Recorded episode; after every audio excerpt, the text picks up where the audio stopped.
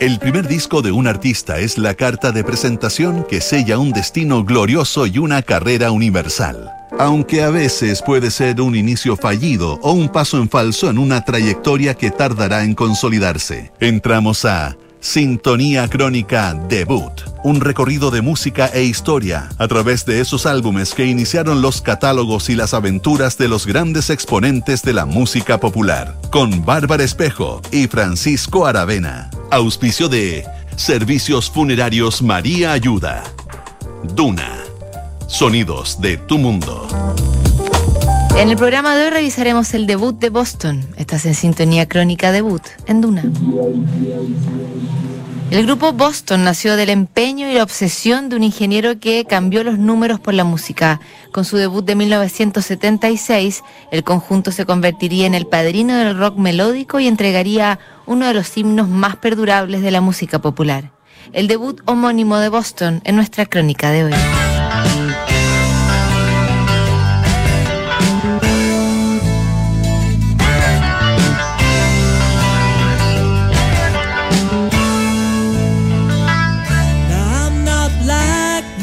La historia del grupo Boston no tiene la misma épica que sus éxitos más representativos.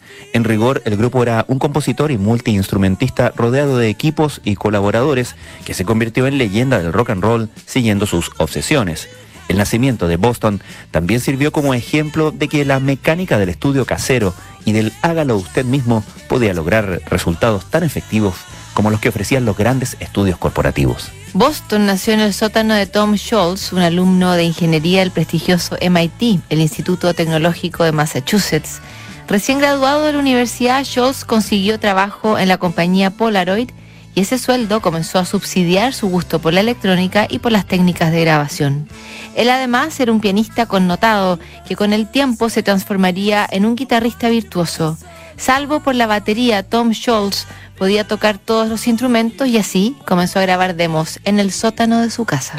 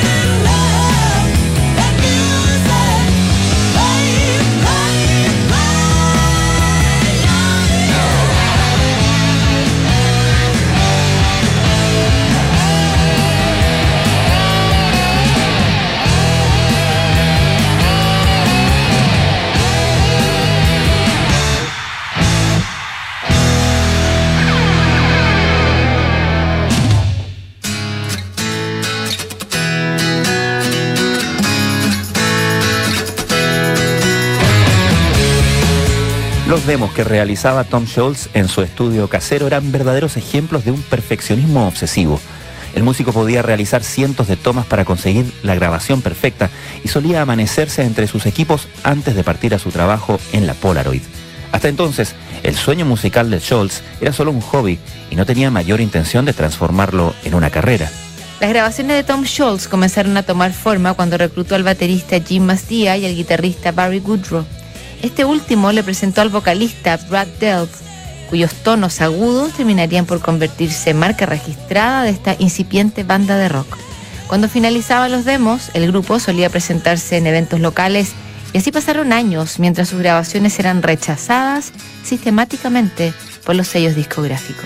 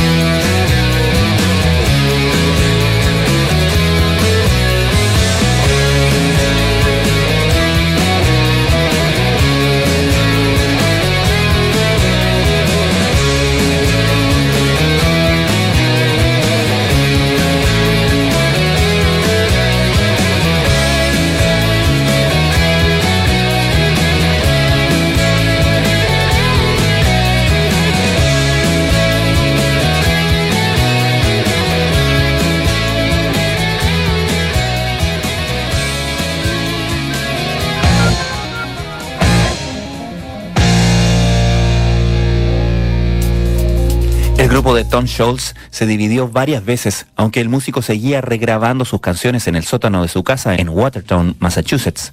Finalmente, unos promotores lograron conseguirle un contrato con el sello Epic y obligaron a Tom Scholz a rearmar la banda para presentarse en los estudios.